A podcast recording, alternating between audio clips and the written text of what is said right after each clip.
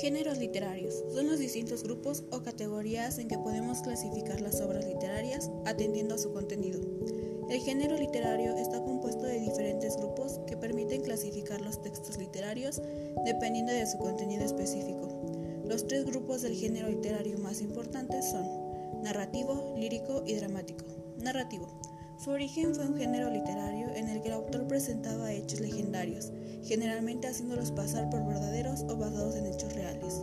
Lírico. Es en el que el autor transmite sentimientos, emociones o sensaciones respecto a una persona u objeto de inspiración. Dramático. Fundamentalmente ligado al teatro. Es aquel que representa algún episodio o conflicto de la vida de los seres humanos, por medio del diálogo de los personajes. Estos tres géneros literarios tienen una variedad de subgéneros definidos como formas literarias. En los narrativos encontramos la épica, epopeya, cantar de gesta, cuento, novela y fábula. Líricos. Se divide en dos grupos, antiguos y modernos. En los antiguos encontramos lo que son la canción, el himno, oda, elegia, el logo, sátira, epigrama y romance. Y en los modernos encontramos lo que son el soneto y el madrigal.